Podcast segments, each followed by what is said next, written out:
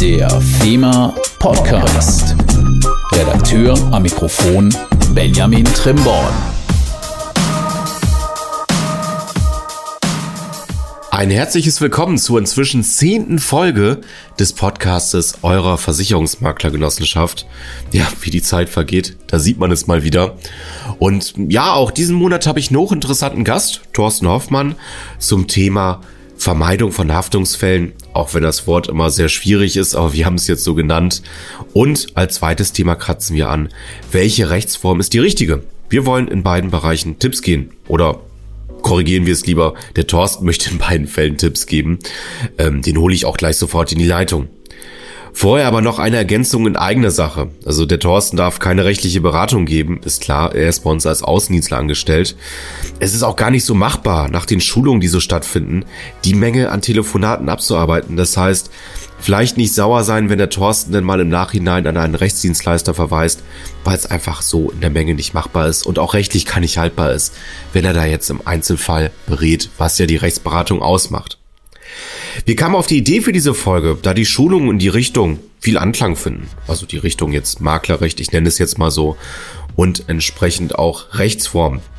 Als Beispiel hatten wir ja die Sendung Nachteile eines Einzelhandels kaufmännisch geführten Maklerunternehmens geht gar nicht so leicht über die Lippen.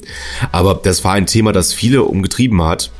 Und auch der Workshop Dokumentation im Marktunternehmen, Vermeidung von Haftungsfällen. Also das war so die Grundlage, hat eine Menge Anklang gefunden. Nicht alle konnten vor Ort teilnehmen.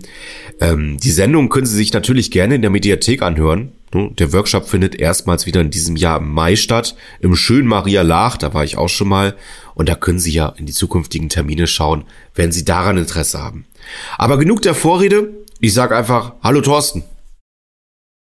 Benjamin, freut mich, dass wir die Podcast-Sendung heute aufzeichnen können. Für die, die mich vielleicht noch nicht kennen, noch nicht gesehen, noch nicht auf einem Workshop erlebt haben, Thorsten Hoffmann heiße ich. Ich bin einer der Außendienstmitarbeiter der FEMA weiteste Teile Baden-Württembergs und so ein ganz kleiner Zipfel des südwestlichen Bayerns sind in meiner räumlichen Verantwortung. Aber ich denke von meinem Zungenschlag, wenn ich auch gebürtiger Oberschwabe bin, Sie verstehen mich in ganz Deutschland. Ja, vielleicht darf ich es ja einmal für alle Norddeutschen in Vertretung sagen. Also, Thorsten, du bist zu verstehen. Ich kann dir komplett folgen. Ich verstehe jedes Wort. Alles gut und das wird allen anderen auch so gehen. Das ist gut. Es wurde ja mein Zungenschlag ein klein wenig durch die Militärdienstzeit mit weiten Teilen in Norddeutschland ein klein wenig rausgeschliffen.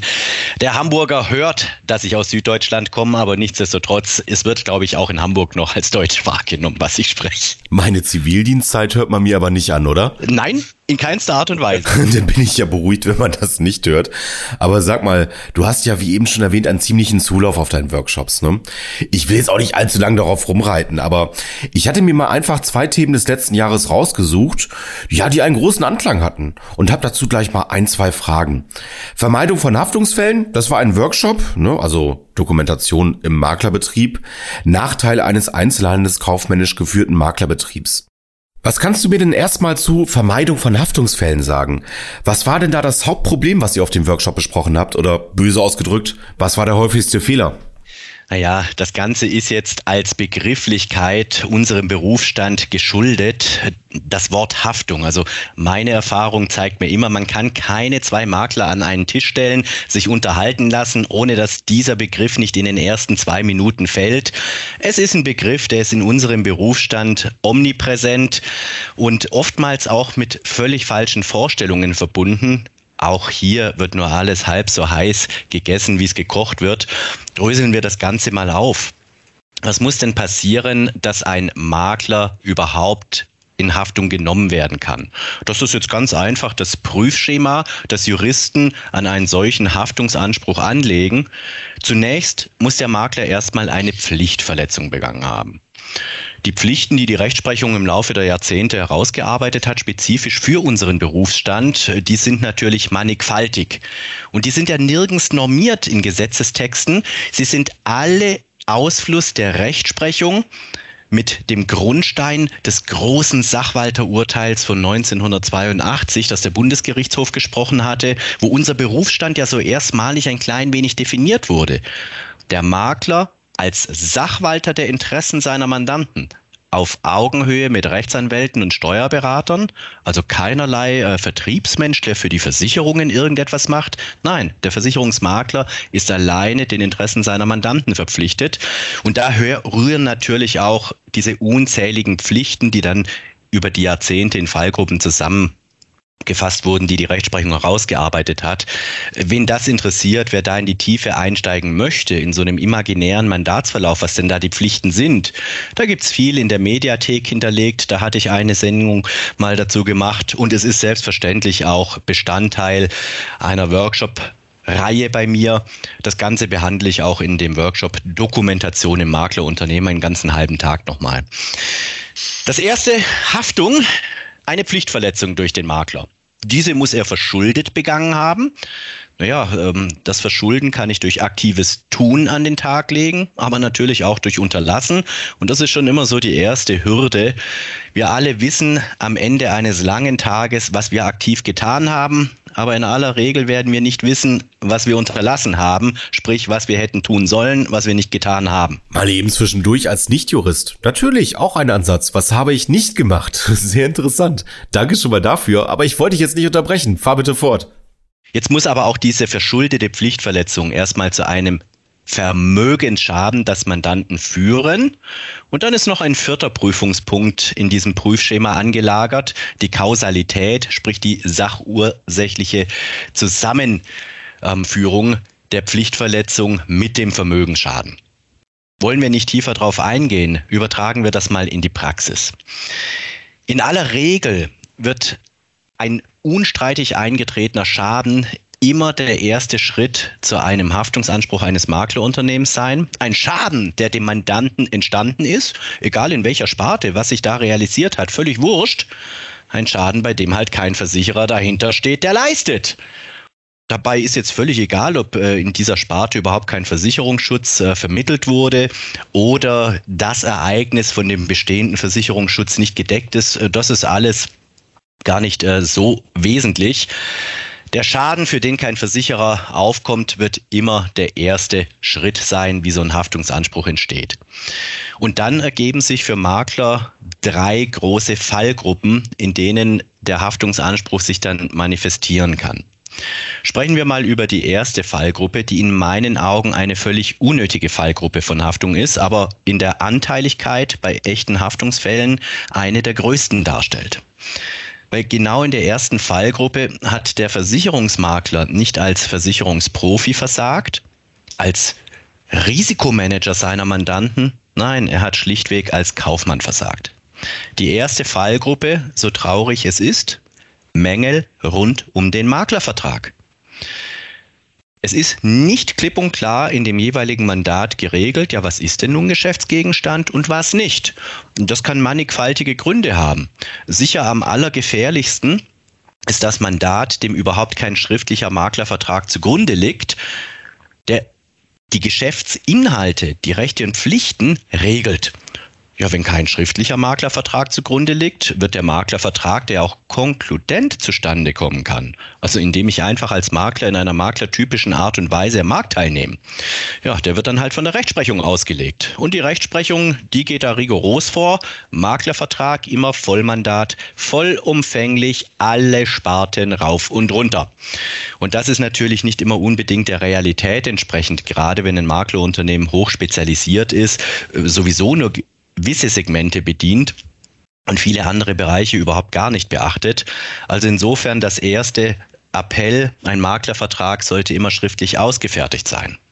Mhm. Und dann ist es natürlich auch sinnvoll, wenn ich schon mit einem schriftlich ausgearbeiteten Maklervertrag arbeite, dass ich ihn selber verstanden habe, ihn diszipliniert einsetze und nicht durch Unachtsamkeiten im Alltag vielleicht wieder selber aushebel.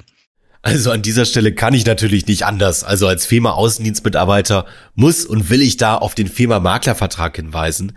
Aus Erfahrung, sage ich mal, aus Gesprächen bewerte ich ihn natürlich als sehr gut. Ich bin kein Jurist. Thorsten, was sagst du dazu? Das ist im Grunde genommen relativ einfach für unsere Partner. Der FEMA Maklervertrag, den wir im FEMA Extranet bei den mandatsbegründenden Unterlagen eingestellt haben, ist einer der raffiniertesten auch in der technischen Struktur, wie er funktioniert, der im gesamten deutschen Maklermarkt gerade präsent ist. Nichtsdestotrotz, ich sollte mich auch mit diesem Maklervertrag wirklich mal beschäftigen wissen, wie er funktioniert und äh, vor allem auch die Stolpersteine kennen, wie ich mir diesen Maklervertrag als sich selbst aufbauenden Spartenmaklervertrag, dessen Geschäftsgegenstand nur das ist, was ich selbst vermittelt habe, äh, dass ich das halt nicht aushebel. Aber auch dazu gibt's viele TV-Sendungen in der Mediathek. Das ist Bestandteil auch unserer Workshops. Okay, also auch deiner Meinung nach können wir diesen Maklervertrag ohne weiteres empfehlen. Aber kommen wir mal zurück. Du hast ja von drei Haftungsgruppen geredet. Die erste hast du gerade erklärt. Was ist denn die zweite? Die zweite Haftungsgruppe der Haftungsfälle, das ist jetzt schon die, die in die Richtung der Fehler in der täglichen Arbeit des Maklers gehen, also diese typischen Beratungsfehler, so kann man diese große Gruppe immer bezeichnen. Hier haben Haftungsfälle in der Regel ihren Hergang immer in der Tatsache, dass die Arbeit am Risiko im schlimmsten Fall komplett unterblieben ist. Diese und jene Sparte machen wir immer mit dem Produkt dieses Versicherers, ohne überhaupt geprüft zu haben. Ja, passt das denn mit der individuellen Risikosituation des Mandanten überhaupt zusammen? Oftmals ähm, kann die Arbeit aber auch am Risiko hervorragend erfolgt sein und ich vergesse nur bei der Verschaffung des Versicherungsschutzes den einen oder anderen Punkt äh, zu berücksichtigen. Das ist dann kein Beinbruch, das kommt vor. In diesen Fällen wird mit der Vermögensschadenshaftpflichtversicherer auch ohne Wenn und Aber letztendlich zur Seite stehen. Und bei der Arbeit am Risiko, da möchte ich generell in unserem Berufsalltag auch den größten Schwerpunkt draufsetzen. Es ist nur sinnvoll für ein Maklerunternehmen in den haftungsrelevanten Sparten, die für uns mit existenzgefährdenden Größenordnungen einhergehen, immer auf einer sauberen, verbrieften, das heißt schriftlichen Arbeit am Risiko zu beharren. Weil im Streitfall ist das das Einzige, was ein Gericht interessiert. Ein Gericht wird sich kaum über diesen vollautomatisierten Ausdruck der Beratungsdokumentation auslassen, den wir selbstverständlich im vierten Schritt unserer FEMA-Rechner hinterlegt haben. Nein, die Frage ist eher dann, was haben Sie denn konkret getan, um die Risikosituation des Mandanten zu erarbeiten. Was haben Sie denn veranlasst?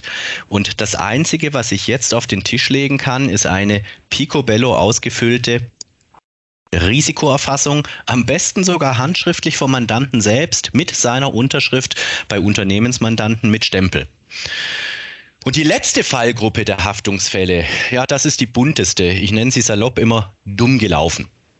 Mit all den großen Maklerpflichten, die die Rechtsprechung im Laufe der Jahrzehnte herausgearbeitet hat, sind so viele Einzelurteile verbunden, ähm, die so bunt sind. Das kann man aktiv alles ja gar nicht vor Augen haben.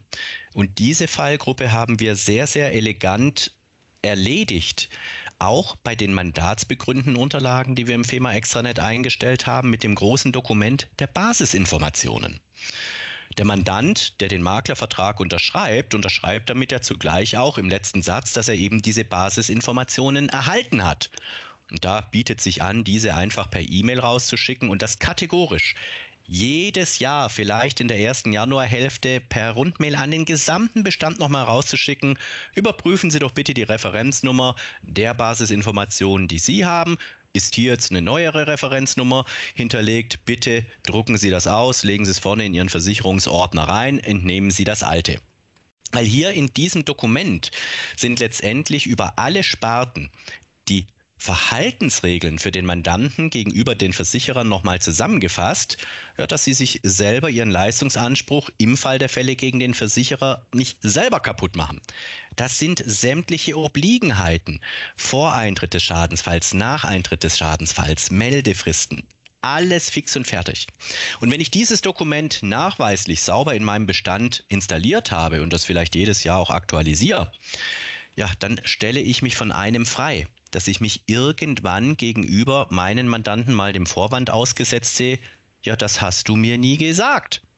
Da kann ich mich jetzt ganz entspannt zurücklehnen. Jawohl, ist richtig. Hab ich dir nie gesagt. Ich habe es dir geschickt per E-Mail am so und so vielten und das die letzten Jahre immer Anfang Januar nochmals. Und da kommt letztendlich dann auch kein Mandant runter. Und das Ganze können wir dann auch nochmal potenzieren, im Schadensfall, wenn ich diszipliniert zu jeder Schadensmeldung, die mir vom Mandanten eingeht, sofort natürlich, um die Unverzüglichkeit zu wahren, den Schaden beim jeweiligen Versicherer anzeige, dem Mandanten ein Blanko-Schadensformular schicke und das ergänze mit den Informationen für den Schadensfall. Weil hier sind dann für alle Gefahren, für alle möglichen Schadenshergänge nochmals die Obliegenheiten des Versicherungsnehmers nach Eintritt des Schadensfalls auf den Punkt gebracht, so dass ich auch in der Situation der Begleitung eines Schadensfalls niemals mich diesem Vorwand ausgesetzt sehe, ja, hast du mir nicht gesagt. Richtig, habe ich dir nicht gesagt. Ich habe es dir per E-Mail geschickt mit dem Blanko-Schadensformular und ich habe dir explizit geschrieben, bitte lese es dir durch und beachte es, weil du sonst Gefahr läufst, deinen Leistungsanspruch gegen den Versicherer selber zu versemmeln. Bis zu diesem Punkt schon einmal vielen Dank für deine Ausführungen und alle Leute, die jetzt zuhören, merken es. Es ist ein sehr tiefgreifendes Thema. Natürlich können wir jetzt nicht das in diesem Podcast hier wiedergeben, was in 5 Stunden 30 Weiterbildungszeit an einem Tagesworkshop so geschieht, aber wir wollen Interesse wecken. Nehmen Sie teil, wenn Sie dieses Thema interessiert, wenn Sie sich angesprochen fühlen. Nutzen Sie es, dass wir diese Workshops entsprechend bieten. Thorsten, ich möchte aber auch nochmal zurückkommen auf die Frage Vor- und Nachteile der einzelkaufmännischen Führung eines Maklerunternehmens. Fangen wir mal mit dem Negativen an, den Nachteilen. Was kannst du mir dazu sagen? Naja, im Wesentlichen sind es zwei große Nachteile. Fangen wir mit dem ersten an. Ein Makler fortgeschrittenen Alters hat für sich die nachvollziehbare und richtige Entscheidung getroffen, den Schwerpunkt mehr und mehr Richtung Privatleben zu verorten, in den Ruhestand überzugehen. Was ist jetzt mit den Beständen, die ich führe? Viele Einzelmakler meinen noch, es wäre sehr, sehr einfach im Zuge eines Asset Deals diese Bestände zu verkaufen. So einfach ist das in der Praxis dann nicht immer. Sorry, wenn ich unterbreche, aber kannst du mir noch einmal ganz kurz Asset Deal erklären? Der Asset Deal beschäftigt sich alleine mit dem Inhalt eines Unternehmens, das werden jetzt bezogen auf ein Maklerunternehmen, die Bestände, sprich die vertraglichen Rechte mit den Versicherern auf Cottagezahlung. Und abzugrenzen von diesem Asset Deal wäre der sogenannte Share Deal. Da sprechen wir direkt von dem Verkauf eines ganzen Unternehmens oder Unternehmensanteilen, ja, was so bei einem einzelkaufmännischen Unternehmen halt nicht geht. Das geht nur, wenn ein Unternehmen in einer Gesellschaftsform geführt wird. Also der erste große Nachteil, ähm, Bestände, die ich einzelkaufmännisch führe, kann ich so einfach nicht verkaufen. Ja, viele Versicherer haben da kein Problem damit, wenn in einem Listenanmeldungsverfahren der kaufende Makler sagt, jawohl, bitte alles auf mich übertragen, der abgebende bestätigt, ich habe es meinen Mandanten kommuniziert, es hat niemand widersprochen. Da machen aber nicht alle Versicherer so selbstverständlich mit. Der zweite ganz, ganz große Nachteil eines einzelkaufmännisch geführten Maklerunternehmens.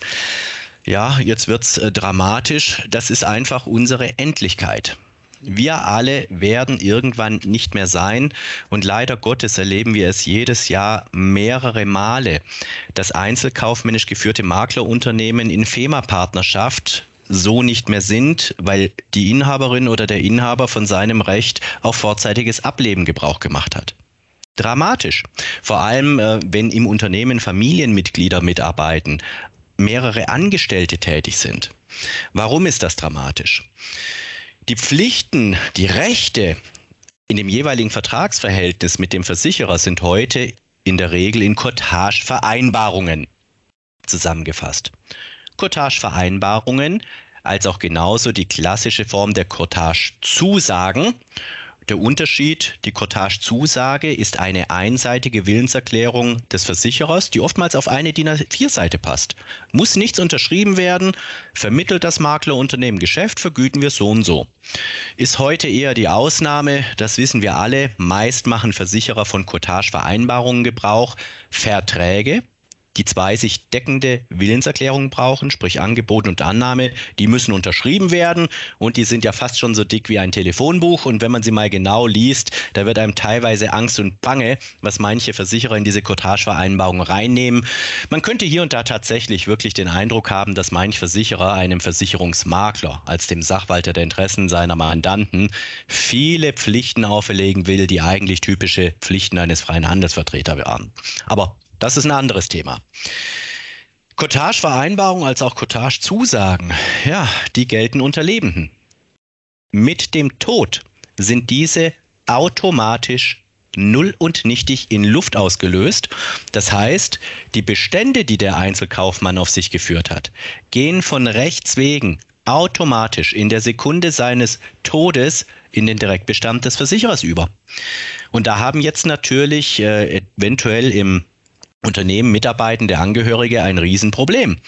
Ja, wie kriegen wir die Bestände wieder? Wie kriegen wir den Geldfluss wieder aktiviert?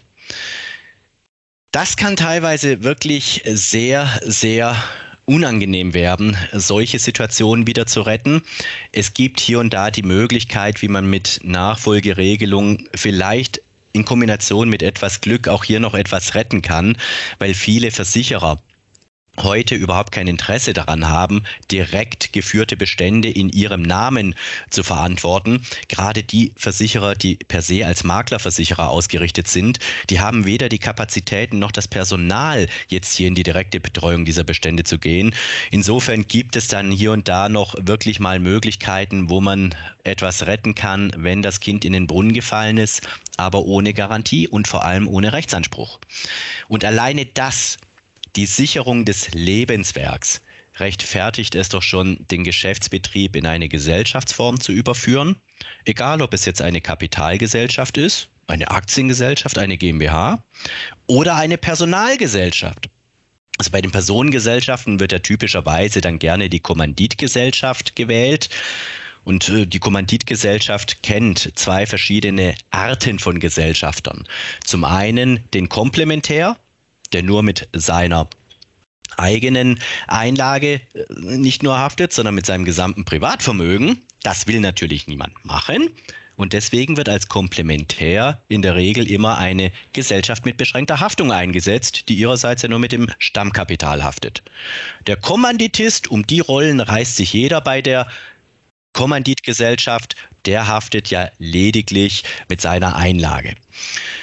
Und äh, was für den Einzelfall jetzt die richtige Gesellschaftsform ist, eine Kapitalgesellschaft in Reinform, eine Personengesellschaft, wenn ja, welche, das kann man pauschal so überhaupt nicht sagen. Da kommt es schon auf eine Einzelbetrachtung an. Die großen ähm, Unterschiede, eine Kapitalgesellschaft ist im Handling vielleicht ein wenig starrer, die Personengesellschaft, gerade die Kommanditgesellschaft ein bisschen einfacher. Nur hier pauschal eine Empfehlung auszusprechen, das ist so nicht möglich. Hier rate ich dringendst immer an, professionelle Begleitung in Anspruch zu nehmen, die bei uns in Kooperation die Ibras GmbH mit dem Herrn Christian Lüth ja gewährt. Er ist da sehr erfahren, er macht da auch wirklich einen verdammt guten Job in der Beratung im Vorfeld. Was wäre denn die richtige Rechtsform und vor allem in dem dann notwendigen Prozedere, das sich anschließt. Das aller Dümmste, was ich machen kann, Zumal, wenn ich sehr große Bestände in meinem einzelkaufmännischen Maklerunternehmen bewege, einfach eine Gesellschaftsform aus dem Boden stampfen und jetzt auf die Versicherer zuzugehen und zu sagen, hey, ich habe jetzt eine GmbH oder eine Kommanditgesellschaft, bitte übertragt mal alles bitte in diese neue Unternehmung. Da werde ich unisono von den Versicherern nur zurückbekommen, ja, Entschuldigung, es handelt sich hier um eine juristische Person. Legen Sie uns zu jedem Ihrer Mandate eine neue Vollmacht auf diese juristische Person lautend vor. Und das ist natürlich in gewachsenen Beständen, wo wir ja ganz schnell über Hunderte oder Tausende Mandate sprechen, ein Ding der Unmöglichkeit. Und genau jetzt kommt auch diese professionelle Begleitung bei dem jetzt anstehenden Prozedere ins Spiel, da brauche ich diese professionelle Begleitung. Wir machen uns hier das Umwandlungsgesetz zu eigen, weil dieses für uns in der Situation was ganz, ganz Angenehmes bereithält. Eine echte Rechtsnachfolge. Okay, und kannst du noch was dazu sagen, wenn ich mich denn für eine Rechtsform entschieden habe, wie ich dann weiter vorgehe? Das Prozedere abgekürzt ist ganz einfach. Im ersten Schritt lasse ich mich als eingetragener Kaufmann im Handelsregister eintragen. Äh, dafür ist natürlich auch erstmal die Grundvoraussetzung, dass ich bilanziert habe. Und mit dem Einzug ins Handelsregister kann jetzt die Gesellschaft nach der Wahl gegründet werden und ich bringe meinen einzelkaufmännischen Betrieb in diese Gesellschaft ein. Und das ist jetzt was sehr Schönes. Ich kommuniziere meinen Geschäftspartnern, den Versicherern jetzt nur unter Beachtung des Umwandlungsgesetzes mit Hilfestellung der Anwaltskanzlei A, der Steuerberaterkanzlei B, wurde ich in die so und so GmbH oder Kommanditgesellschaft erhoben. Dann nehme ich noch ergänzend hinzu, dies ist eine echte Rechtsnachfolge. Bitte nehmen Sie das zu Ihren Unterlagen und passen Sie die Cottagevereinbarung dahingehend an. Das müssen die Versicherer jetzt tun, weil es eben eine echte Rechtsnachfolge ist. Und da das je nach Größe der Bestände, um die es geht, durchaus auch mal ein bisschen komplexer werden kann in diesem Prozedere. Meine Empfehlung, direkter Weg zur Ibras GmbH, ein Gespräch mit dem Herrn Christian Lüth, der nimmt sich der Thematik in der Begleitung gerne an. Und dann ist das alles nicht so kompliziert, wie man meint und auch relativ schnell abgewickelt. Super, daraus schneide ich mir dann auch noch ein bisschen was zusammen. Und jetzt noch einmal ganz kurz, äh, hat denn auch die Personengesellschaft irgendwelche Vorteile? Ganz kurz auf den Punkt. Naja, die Vorteile der Personengesellschaft sind zum einen das relativ einfache, unformale Handling, gerade wenn es zum Beispiel um irreguläre Entnahmen aus dem Gesellschaftsvermögen geht, über das äh, gewährte Gehalt der Geschäftsleitung hinaus. Das geht bei einer Kapitalgesellschaft, einer Aktiengesellschaft, einer GmbH genauso, aber nicht so formlos. Da müssen formale Gesellschafterbeschlüsse erst vorliegen, eventuell noch Satzungsänderungen angestrengt werden. Das ist dann alles ein bisschen starrer. Die Personengesellschaft ist hier im alltäglichen Handling einfach flexibler. Und da kommt jetzt oftmals auch noch in der Gesamtbetrachtung dazu, wie setzt sich denn die Anteiligkeit ähm, der Eigentümer eines Unternehmens zusammen? Wie viele Gesellschafter sollen es denn sein? Mit welchen Anteilen? An all diesen Punkten kann dann nur individuell in einer Beratung festgemacht werden, was sich denn in der einen oder anderen Situation vielleicht als vernünftiger, einfacher erweist das kann hier und da mal ähm, eine Kommanditgesellschaft sein. In einem anderen Fall kann es aber auch genauso ratsam sein, eher vielleicht eine GmbH zu wählen, da kommt es wirklich auf die individuellen Ausprägungen des Unternehmens an. Also mit Blick auf die Uhr, vielen Dank erstmal dafür, würde ich es vielleicht bei den Nachteilen hier in diesem Rahmen belassen. Vorteile, wie gesagt, schauen Sie gerne nach der Sendung im FEMA TV in der Mediathek, da werden Sie sie finden. Ich habe aber noch eine abschließende Frage, wenn ich jetzt schon mal einen Juristen hier am Mikrofon habe. Fällt dir irgendwas ein, was ganz brennend dir auf der Seele liegt? Was hat die Rechtsprechung uns in diesem Jahr an neuen Herausforderungen gebracht? Naja, wir haben sehr viele Einzelurteile im letzten Jahr gehabt, teilweise höchstrichterlich vom Bundesgerichtshof selbst. Die einen tangieren uns mehr, die anderen weniger. Also das große Urteil, das ähm, im Sommer für ein klein wenig Unruhe gesorgt hatte, das war der Wegfall der Erklärungsfiktion in den allgemeinen Geschäftsbedingungen ein Urteil, das sich nicht gegen Versicherungsmakler gerichtet hatte, sondern erstmal gegen Banken, die mit dieser einseitigen ähm, Erklärung, wir ändern unsere Geschäftsbedingungen, ja immer nur erhöhte Gebühren umsetzen wollten. Das geht so nicht mehr. Eine Veränderung der allgemeinen Geschäftsbedingungen bedarf immer der Zustimmung des Mandanten hat aber für den Betrieb eines Maklerunternehmens nie große Relevanz gehabt, da in aller Regel die allgemeinen Geschäftsbedingungen nie groß geändert wurden. Und da haben wir insofern auch äh, wirklich nicht viel an Veränderungen zu befürchten. Was ein bisschen eine andere Tragweite hat, das war eines dieser großen Urteile im letzten Quartal des Jahres 2021 gegen eines der großen Vergleichsportale gerichtet. Ja, wie weit gehen denn die Pflichten des Versicherungsmaklers? Was muss er denn an Versicherungsschutz von welchen Gesellschaften offerieren? Ja, und da steht ja jetzt tatsächlich im Raum, dass auch Direktversicherer und Versicherer, die mit Maklern generell nicht zusammenarbeiten, mit zu berücksichtigen seien. Da bin ich gespannt, wie sich das weiter konkretisiert, wie hier auch die Lösungen im Markt sein werden, die sich hier darstellen. Ich denke, so wie dieses höchstrichterliche Urteil des Bundesgerichtshofs erstmal gesprochen wurde, faktisch nicht umzusetzen und im Grunde genommen so auch gar nicht äh, unbedingt nötig. Aber da werden wir, glaube ich, im Jahr 2022 schon insgesamt einiges an Konkretisierung im Markt erleben. Thorsten, in diesem Sinne, vielen Dank für deine Zeit und ich darf vielleicht auch nochmal bestätigen, was ich das öftere Mal über dich höre. Also wir kennen uns ja von der Weihnachtsfeier, wir kennen uns von ein oder anderen Zoom-Meetings, die jetzt ja nur noch stattfinden. Du schaffst es wirklich als Volljurist, dich so auszudrücken, dass ich es verstehe. Also nochmal, vielen Dank für deine Zeit. Schön, dass du dabei warst. Vielleicht äh, nochmal zu dem Punkt, ähm, warum ich vielleicht anders auftrete, wie es viele Volljuristen tun, mich nicht hinter Fachchinesisch, Paragraphen oder Einzelurteilen verstecke. Ich denke, es macht nur Sinn, so mit Menschen auf Augenhöhe zu sprechen, dass wir auch alle die gleiche Sprache sprechen, über das Gleiche reden und zwar so, dass es jeder versteht. Ich halte nichts äh, von dieser gekünstelten Fachsprache. Nein, ich spreche genau so, wie mir die Zunge gewachsen ist und äh, ich bilde mir ein, das versteht man so in ganz Deutschland, vom Norden bis in den Süden, vom Osten bis in den Westen. Wir müssen alle die gleiche Sprache sprechen und nicht sprachlich alles noch komplizierter gestalten, als es in unserem Alltag sowieso ist. Tolle Worte zum Abschluss und mit Blick auf die Uhr in aller Kürze. Bleiben Sie gesund, bleiben Sie uns gewogen. Im nächsten Monat geht's weiter.